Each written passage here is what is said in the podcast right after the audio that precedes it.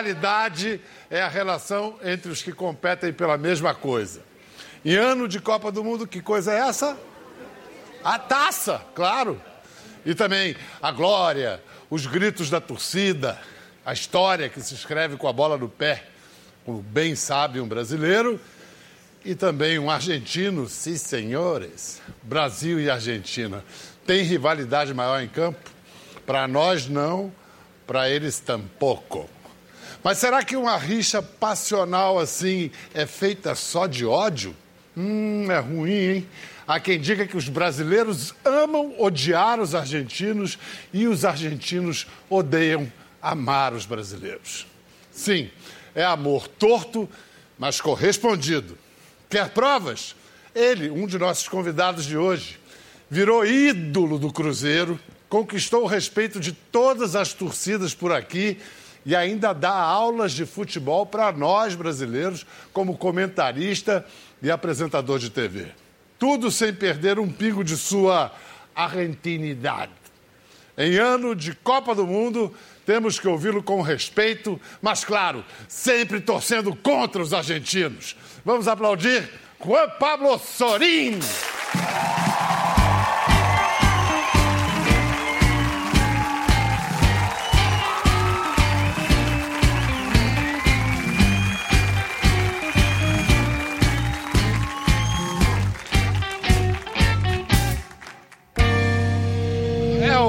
Argentino mais querido do Brasil.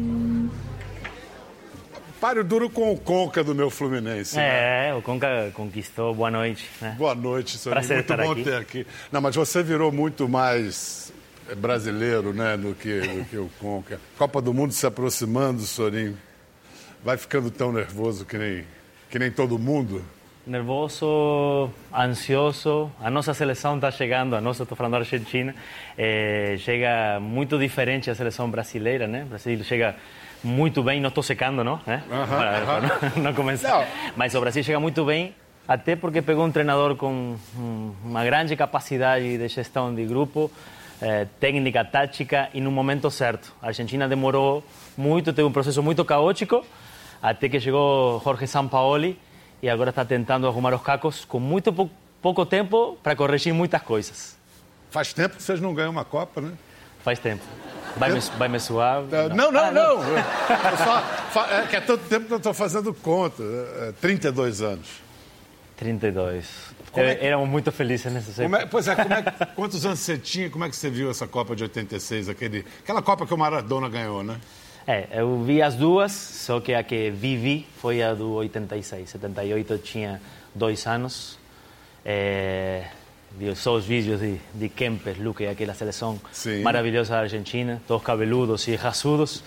E 86 foi a grande Copa do Maradona, de, um, de um, uma força coletiva, porque a Argentina chegou com muitas críticas e, e conseguiu é, ter um time ao redor do Maradona. Uma fortaleza grupal de espírito, mas eh, esse, esse Diego nos fez vibrar e, e, emocionar como ninguém outro na história do futebol argentino, porque o jeito dele jogar é. era diferente, de ali, ali, possivelmente, você deve ter se decidido a ser jogador de futebol, né? Ou já era?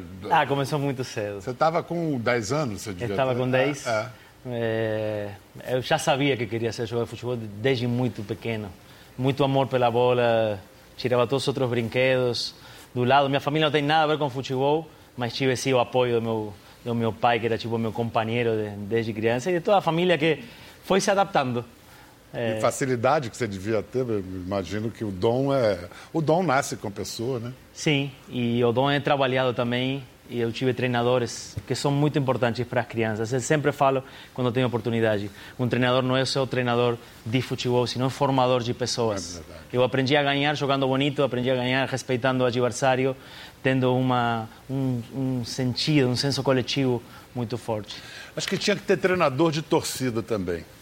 Porque você vê, torcedor argentino torce muito melhor que o torcedor brasileiro. Torcedor argentino canta o jogo todo. Eu não me lembro de ver torcedor argentino vaiando o próprio time.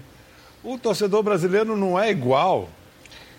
são culturas diferentes e o jeito de torcer, de, de viver o futebol na Argentina tem essa diferença. Mas você acha que isso indica que o argentino gosta mais de futebol Não. do que o brasileiro? Não, Não, os é só o jeito de reagir. Somos loucos, né? tanto os argentinos como os brasileiros pelo futebol. Só que o argentino é muito fiel a seu time, é, é, torce, torce até o final, é, grita até o final, é, tem uma sensação de, de ser protagonista junto com o time.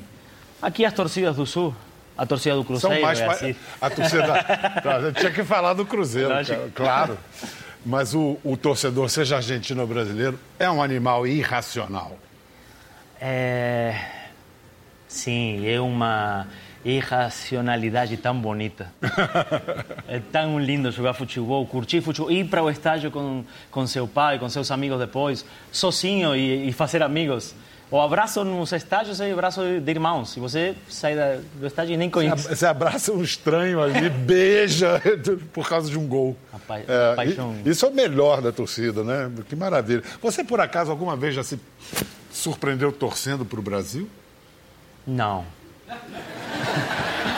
Mas eu tenho uma filha que é argentino-brasileira. Ela nasceu em Belo Horizonte.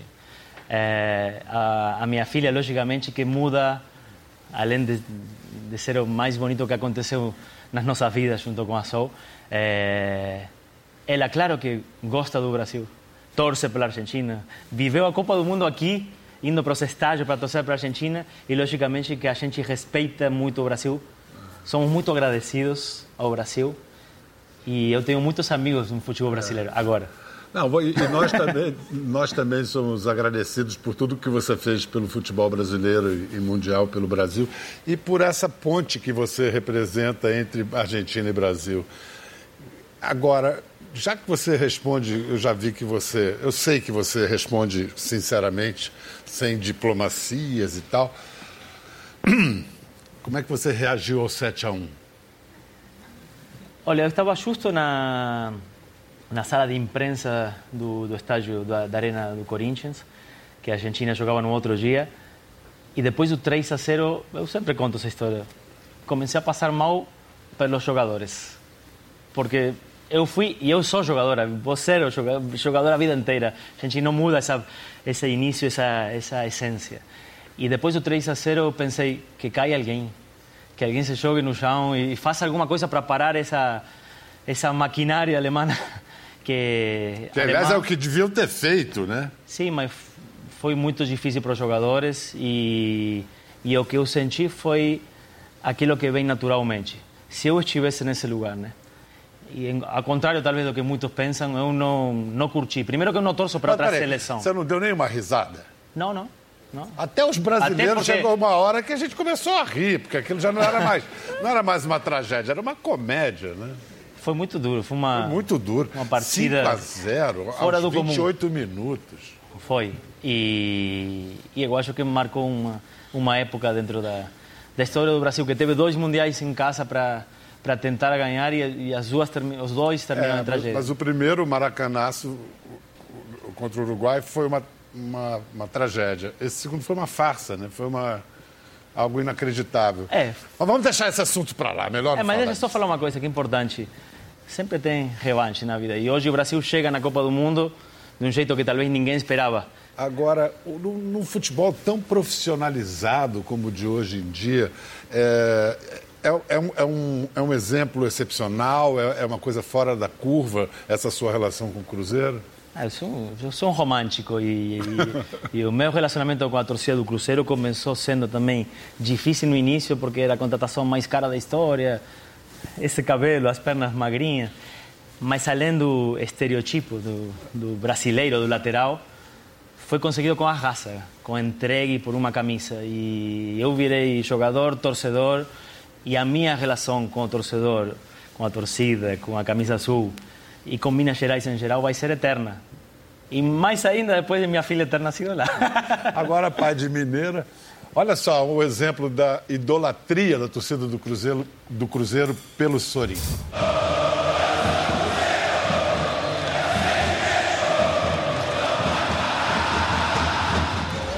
consigo escrever, falar do Sorinho, entendeu? Sou apaixonada. A chuteira veste o pé descalço, o tapete da realeza é verde. Olhando para a bola, eu vejo o sol.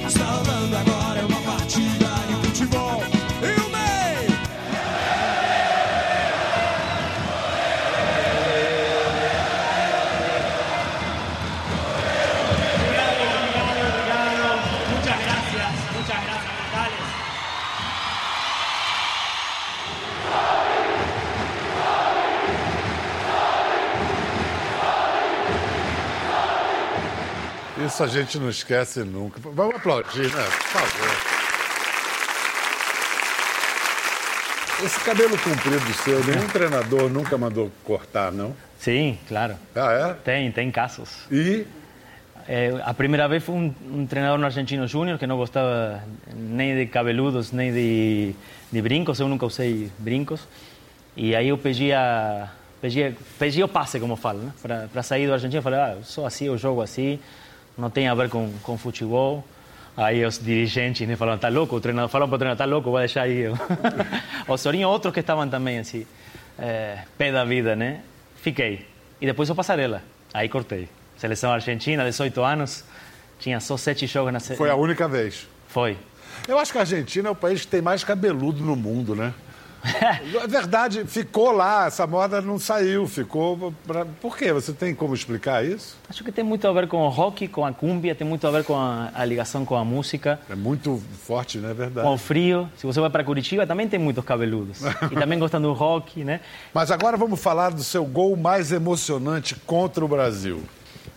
Fiz alguns, mas aquele do Mineirão, com a torcida gritando um gol da Argentina, jogando contra o Brasil, Foi demais, né? foi, foi além de emocionante, foi inacreditável. Eu não, eu não, não, não escutei muito bem no momento. Depois me contaram e quando vi as imagens, caí na, caí na real.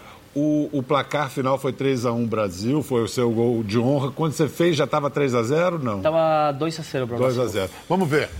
Faz a jogada ali pelo meio com o Saviola. Vem Zanetti pela direita. Tem que ter cuidado. Na trave. E o gol da Argentina. Sorin, número 3, sempre ele ali.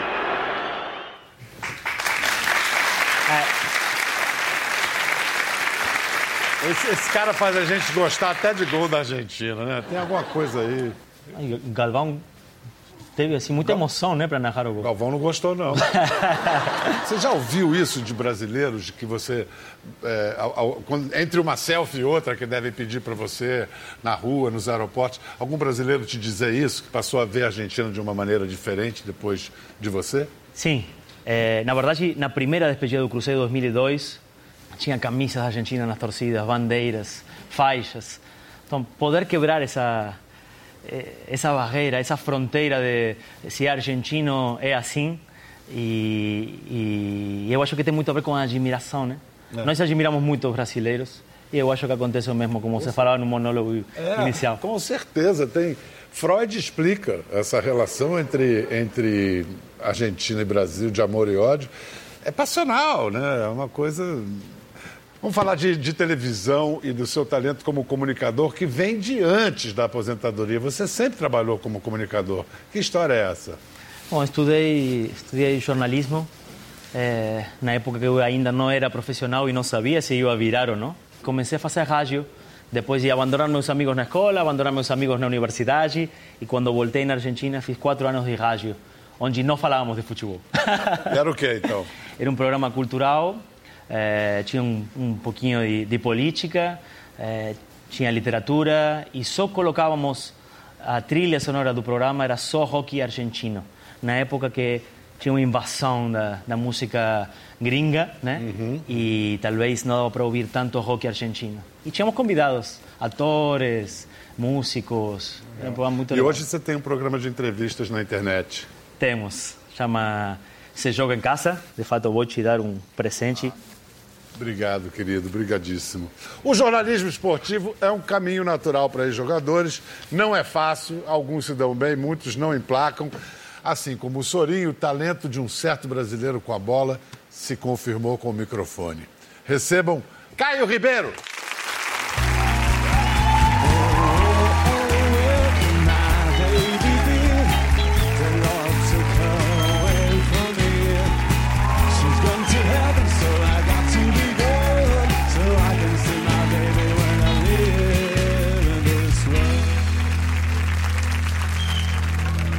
Como chama mesmo essa música, Davi? Last Kiss. Ah, do Pearl Jam. Foi por acaso, né? Botaram de sacanagem com o Caio. Conta por quê, Caio? o que é que Você quer me deixar sem graça na chegada já, né? Eu, quando, quando tava começando a carreira, eu dei uma entrevista, e aí aquela entrevista longa tal, e aí o cara me pergunta, poxa, é, e naquela hora que você tá na intimidade com a namorada, tem alguma música que você goste? Eu falei, não. Ah, mas você já transou, já namorou com alguma música? Eu falei, não. Falei, mas se você um dia tivesse que escolher uma música? Eu falei, olha, vocês riem, né? Eu falei, olha, eu gosto muito de Pearl Jam, eu gosto muito de Jimi Hendrix, falei várias músicas tal. Falei, mas falou, eu falei, ah, eu gosto muito de Last Kiss. E aí o cara virou e falou, "Ah, n- naquelas horas não tem música melhor do que Last Kiss do Pearl Jam. Ainda não transei, mas transarei. Eu falei, eu não falei isso. Cara, até hoje me pegam no meu pé por causa disso. Jornalista é uma raça. Aí o que, ele fez? Tornou-se um. Você pensou em outro tipo de carreira quando largou o futebol, além de virar comentarista, ou foi uma coisa natural assim? Pra ser bem sincero, Bial, eu nunca pensei em ser comentarista. A gente, uma vez eu, eu tirei um ano em 2005, foi meu último ano como profissional no Botafogo, e aí eu estava chateado com algumas situações que, que o futebol que eu tinha vivido no último ano, tal. E peguei um amigo meu e falei assim, cara, vamos, vamos curtir, eu preciso dar um tempo, preciso dar uma arejada na cabeça, vou curtir um pouco a vida, vamos passar o carnaval em Salvador, vamos descansar um pouco. E aí, era ano de Copa do Mundo, 2006, é, acaba a Copa do Mundo, tinha algumas propostas, algumas situações legais que eu estava analisando, e um amigo meu, que trabalhava na Rádio Globo do Rio de Janeiro, me liga e fala, poxa, você não vai voltar? Estamos com saudade. E de brincadeira eu falei, me arruma um lugar na rádio que eu vou trabalhar com você. E aí ele me responde, falou, Caio, a Rádio Globo está buscando um comentarista, você topa? E aí eu conversando com meu pai, falei, pai, daqui a pouco, e eu nunca vi minha vida longe do futebol, longe do esporte. Falei, daqui a pouco vai parar o Marcão do Palmeiras, o Miller, o Careca, o Ronaldo Fenômeno, é, alguns jogadores que tiveram uma carreira muito mais importante que a minha, conquistaram muito mais coisas do que eu. Talvez fosse a hora de, de pensar a longo prazo, é, de, de começar um pós-carreira ligado ao esporte, para quando esses caras resolverem parar, uma TV Globo, por exemplo, é, eu já ter apresentado alguma coisa para concorrer com esse pessoal. E aí apareceu a oportunidade, com um ano eu fui contratado pela Globo. Gente, tudo pensado, planejado. É- é- as coisas feitas assim costumam dar certo.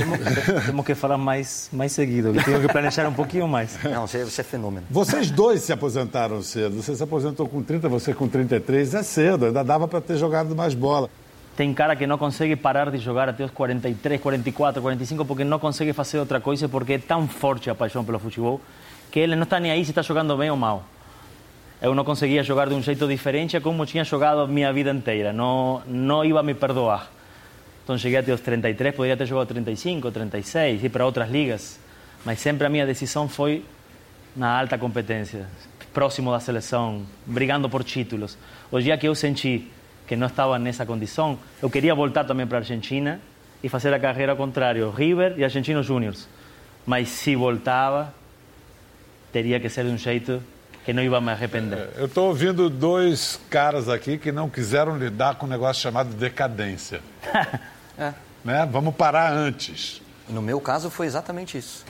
Eu sempre digo, é melhor eu parar e as pessoas me perguntarem por que eu parei do que eu continuar e as pessoas acharem que eu já deveria ter parado. Olha só, vamos ver agora o jogo em que o Caio e o Sorin se enfrentaram pela primeira vez. Não foi um Brasil e Argentina qualquer, não. Foi uma final de Mundial, Mundial Sub-20, 1995. Como é que foi esse, Sorin? Essa é, uma, é o primeiro gol do Leo Biagini e a, a torcida do Bangladesh com a, com a bandeira da Argentina. Isso é graças a Maradona, né? Eu amava no Maradona. Aí o Germán Arancio dando passe para Panchito Guerrero. E fomos campeões do mundo contra uma grande seleção e uma das candidatas a conquistar 2 o a título o 0. E Brasil. quem, lev- quem levantou a taça? Olha lá. Isso é, ué, gente. Cabelo curto, hein? É, esse foi aquele que o Passarela fez ele cortar o cabelo? Foi essa? Foi. Foi nessa época. O Caio foi, foi eleito o melhor jogador, né, Caio? Foi, foi. Grande momento. Obrigado, obrigado. obrigado. Me aplaudindo quem foi escolhido o melhor jogador do torneio. E a Argentina voltava a conquistar o título depois de 16 anos. Depois do Maradona, no 79. Vem cá, a gente mostrou você levantando a taça. Vamos fazer um desagravo aqui. É o cara que fez cinco gols naquela Exatamente. Copa. É os gols do Caio naquela ocasião.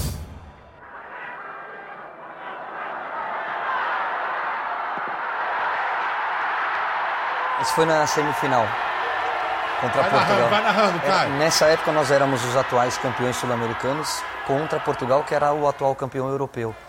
E era um jogo cheio de expectativa. Eram as três seleções mais. Tinham quatro, né? A Espanha também era muito forte. Sim. Além da Argentina, que acabou sendo campeã.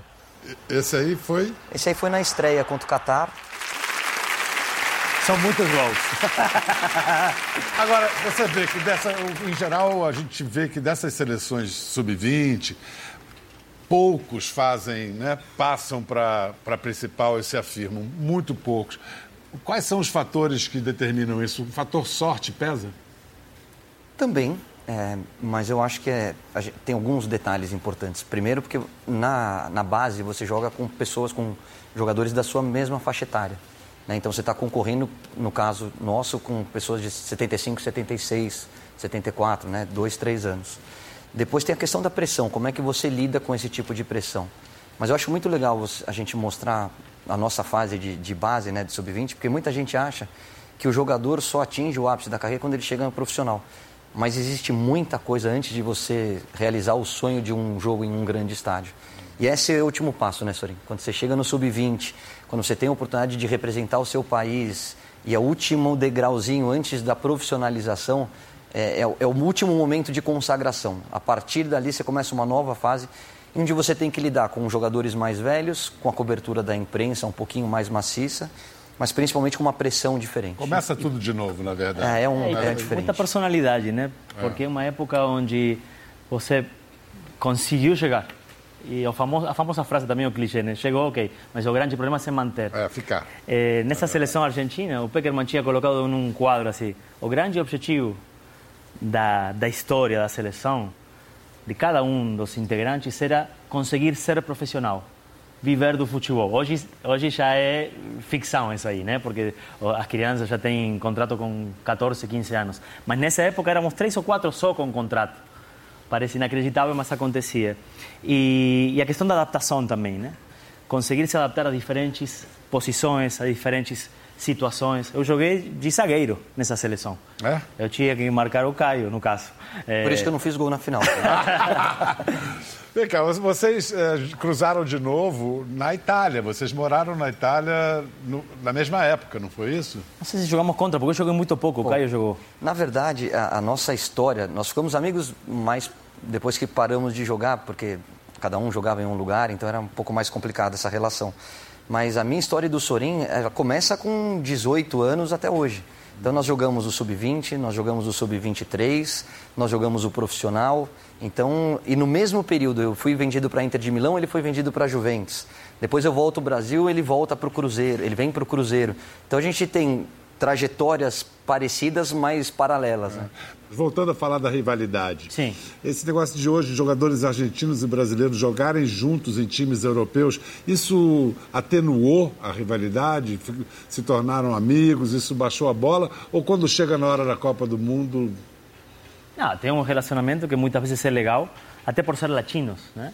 E a gente mistura com a cultura brasileira porque quer se enriquecer, quer aprender.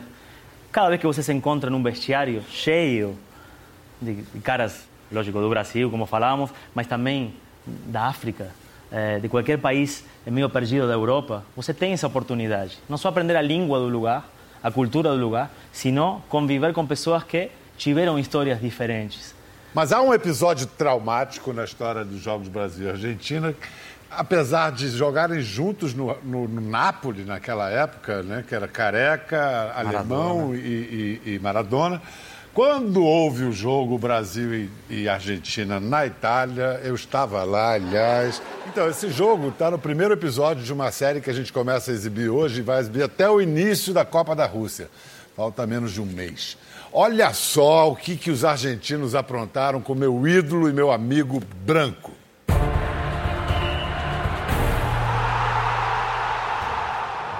Aí vem Brasil e Argentina. Você vá se preparando. Haja coração. Rola a bola. Valendo para Brasil e Argentina. A gente teve o melhor jogo da Copa, as melhores oportunidades, mas clássico é clássico. E se tratando de Brasil e Argentina, então, não é fácil. né? Faz a finta, vamos careca. Vamos Brasil, ainda careca, bateu. Vai passando, vai para fora. A única coisa que, que aconteceu naquele jogo foi a questão da água, né? Que eles me deram aquela água envenenada e foi realidade mesmo.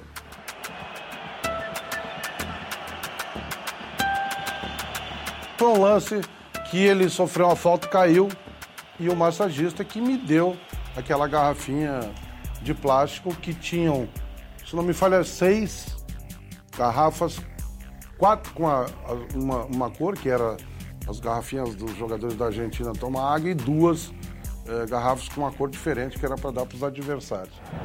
Eu repito, tá mal no jogo branco. Você sabe aquela sensação, Bial, quando tu tá mamado, chega em casa, deita e o quarto começa a rodar? Foi a mesma sensação que eu senti, Felipe Ricardo Gomes. Ricardo, tô passando mal, cara, acho que eu vou morrer.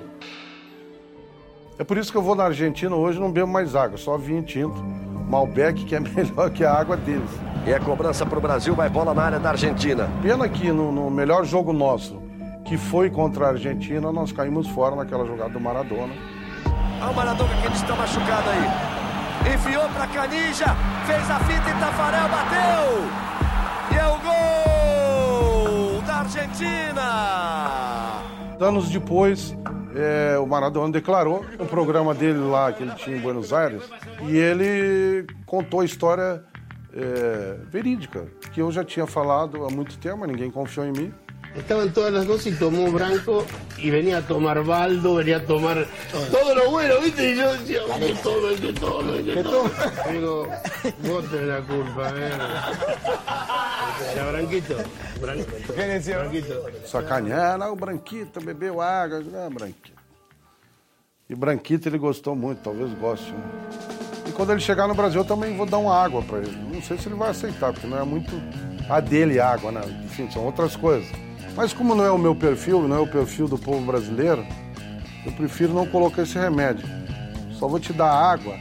E até porque o Brasil vai ganhar a Copa do Mundo com espírito esportivo, com fair play. Valeu, um abração. Rumo ao Hexa. Vem cá. Hoje, hoje algo assim seria possível? Você acha que poderia acontecer hoje, uma água batizada assim? Não sei, tudo é possível no futebol, mas acho que a história que conta o Branco não conta o mais importante, que foi a grandíssima jogada técnica, o gesto técnico de Maradona, com seu tornozelo tudo infiltrado, saindo de todos os jogadores Saindo da brasileiros defesa, é. e dando passe para o Canija, Pro cabeludo Canidia. que finalizou perfeito. Agora, desse jogo me lembro o som da trave. Você lembra que tinha um microfone e as câmeras? Não, era só bomba na trave. Goicoechea, bomba na trave. O Brasil jogou muita bola. Foi, foi, o- foi o único jogo que, jogou, que o Brasil jogou bem. E a Argentina teve essa genialidade do Diego com, com o pájaro canija. Mas eu acho, que, eu acho que não cabe mais esse tipo de coisa. Não cabe mais, né? Eu acho que a gente vive um outro momento do futebol e do mundo, né? Hoje você tem mil câmeras que pega todas as reações dos jogadores. Hoje você tem um pouco mais de comprometimento com o fair play. Eu acho que ainda existia nessa época a, a malandragem que a gente costuma chamar.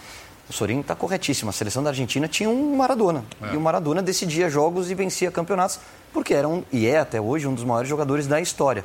Mas o que eles. E aí eu não estou generalizando, nesse, especificamente nesse jogo que não sei se partiu da- do treinador, do massagista, não sei quem tomou essa decisão. É feio.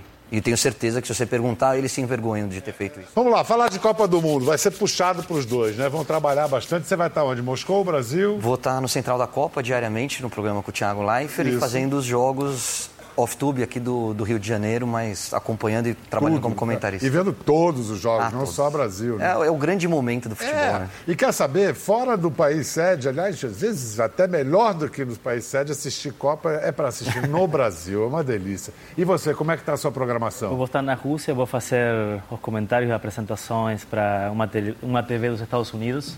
É, por enquanto, não posso falar nada, pode ser que tenha alguma coisinha também para o Brasil. Sei. Mas vou estar curtindo lá. Eu acho que, é como falava Caio, né? Eu, é um momento que, que o jogador, o comentarista, tudo se mistura, onde você quer estar quer viver tudo o que está acontecendo, quer ver todos os jogos, depois falar de futebol, tem resenha depois, tem um, um encontro com jogadores, ex-jogadores, É maravilhoso. é, escrever, para quem gosta de escrever também. Você escreve, né? Eu escrevo. De fato, olha. Escreve, inclusive, e vai lançar um livro de contos, que eu estou sabendo. É, tenho, tenho duas coisas, olha. Esse é meu livro de contos, que está aqui. Tá aí? Está aqui. Vai ser lançado seguramente no segundo semestre, tanto na Argentina Legal. como no Brasil. Que legal. né? Vai ter alguma coisa E especial. pelota lógico. de papel? E pelota de papel, está aqui. A ver, pelota de papel. É a segunda edição. É um, um livro escrito por jogadores de futebol. Você organizou?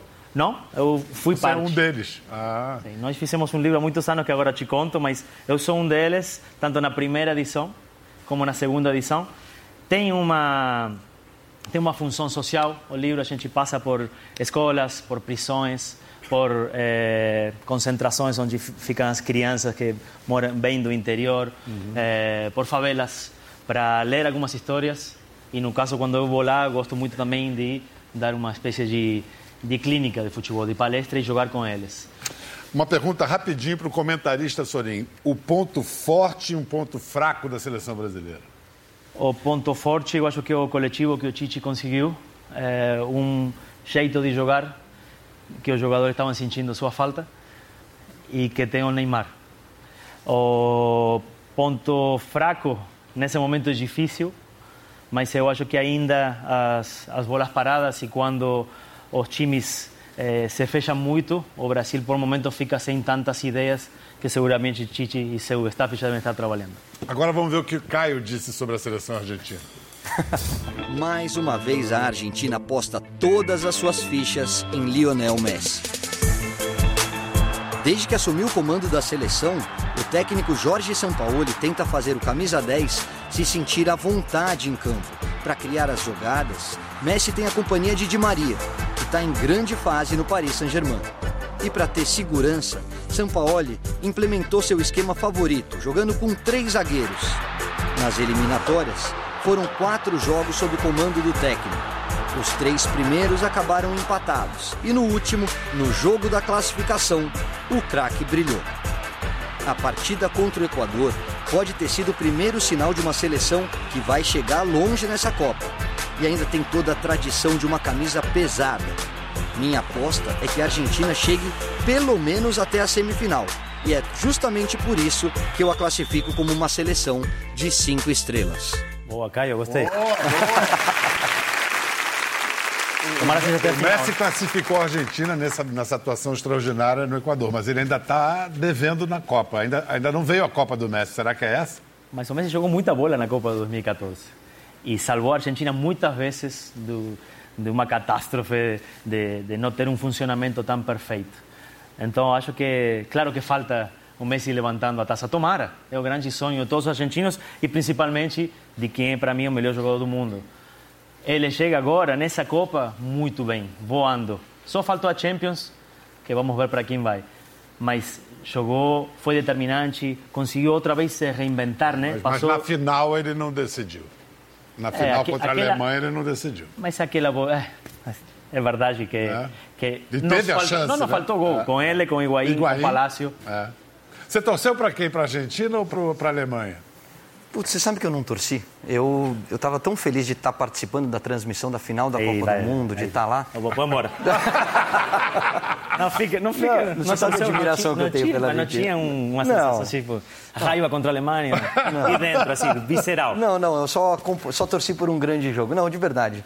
Eu tenho muito respeito pela Argentina. Você falou aí que pode chegar à semifinal e pode ser contra o Brasil essa semifinal, né? Brasil e Argentina na semifinal. E a. Bom, vamos parar de pensar nisso, que eu já estou vendo uma final Brasil e Você Alemanha. sabe que no meu chaveamento, na brincadeira que a gente faz, eu, o Galvão e os comentaristas, é, a gente pega a Argentina na final. A gente encontra eles na grande decisão. E É possível. Teria é que ter possível. sido aqui, né? É possível. Teria que ter sido aqui. É, se a gente ganhasse, poderia ter sido aqui. Não Mas- sei não, viu? Mas o grande, se você me perguntar, poxa, quem que você gostaria de evitar? Eu tenho muito respeito pela França. Eu acho que primeiro que tem aquela coisa do encaixe, não sei o que, que acontece, que eles respondem bem contra pela o Brasil. França, não. Tenho medo da É, França. é, eu, Tenho trauma é, de sino- França. são sinônimos. Tenho Mas assim, eu gostaria de Depois de evitar a França. 98 e 2006, eu não posso ver um galinho Acho que hoje o Brasil. deles A lá. França para vocês, a Alemanha para nós. tá? É, é, é isso aí. Argentina para o México. Tem um monte dessas rivalidades É, é legais é Copas. verdade. A gente vai encerrar essa conversa trocando esse craque por uma craque da voz, a esposa do Sorin, Sol Alak.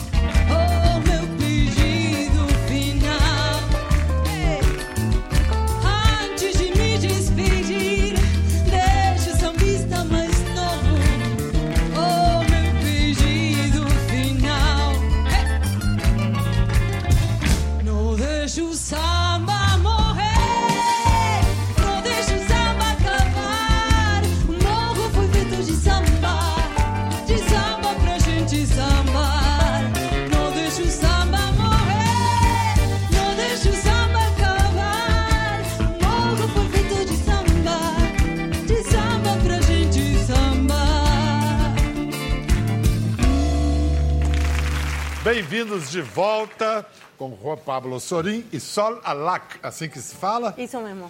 Um casal de argentinos que adotou o Brasil e que foi adotado pelo Brasil. Feliz. Sol, cantar então sempre fez parte da sua vida ou Sempre. primeiro foi atuar? Não, primeiro foi atuar, mas cantar é uma ferramenta e, e fazia as coisas eh, conjuntamente e, e curtia muito. Mas cantar veio realmente depois. Eh, um momento assim de que eu me lanço foi depois de parir a Beta, em Belo Horizonte, e aí já tinha cantado em, em Paris, em outros lugares, mas aí eu falei, "Cara- carreira solo, eu vou encarar isso porque Então, seu primeiro álbum é esse do ano passado que chama Sim, Sol. sim. A Elisabetta, filha de vocês, está com que idade? nove. Não sei se a Elisabetta vai jogar bola, mas que ela tem o talento de falar, de cantar, conversar. Ela tem, ela participa do programa. Cerrou em primeira casa. música que eu aprendi Pode falar, né? é, foi é, Olha pro céu, meu amor. Ah. E eu aprendi e queria que a gente cante. Sinal Pode de ser festa. Lá menor? Pode ser. Olha. Vai. Olha pro céu,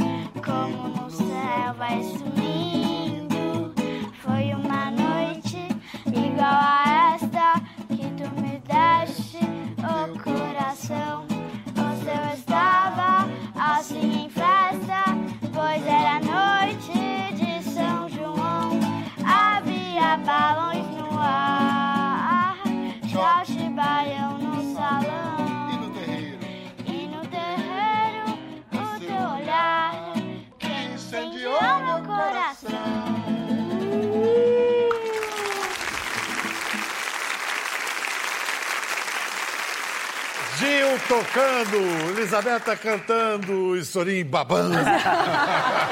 Uma trinca, que coisa linda. Coisa E linda. tudo natural, né? Porque ela chegava da escola, a gente estava gravando na nossa casa. Essa é a nossa casa. Na Essa é nossa- a nossa casa, nosso apartamento ah. aqui em São Paulo. E, e a vezes participava, a vezes dava uma deixa, a vezes dava um beijo para um músico e ia embora, a vezes nem Trazia alguma entrava. coisa para tomar, era muito Que divertido. luxo, Gilberto Gil. O que que mais agrada a vocês na música brasileira?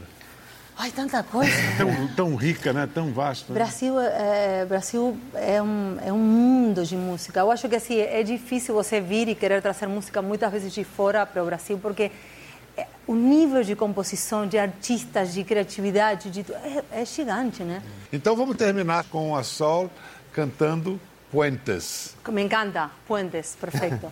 Pontes, permiso, licença. Vamos lá.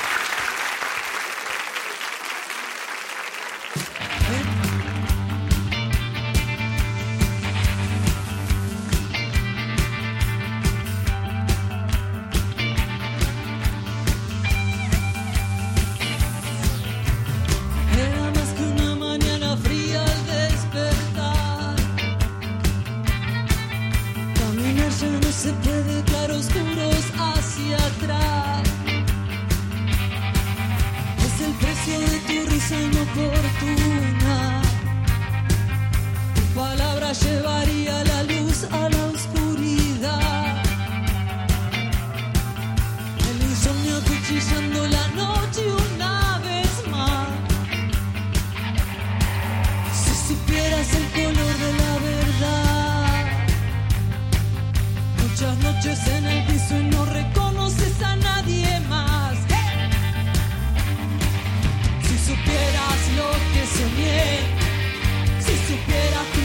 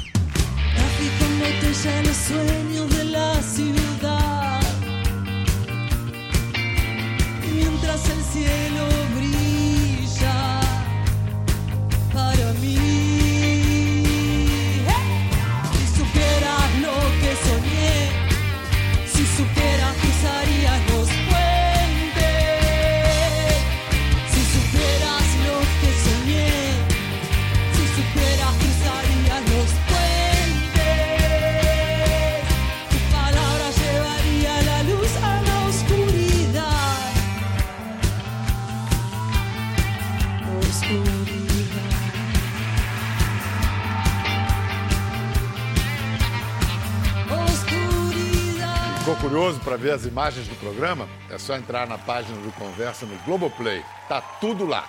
Até a próxima!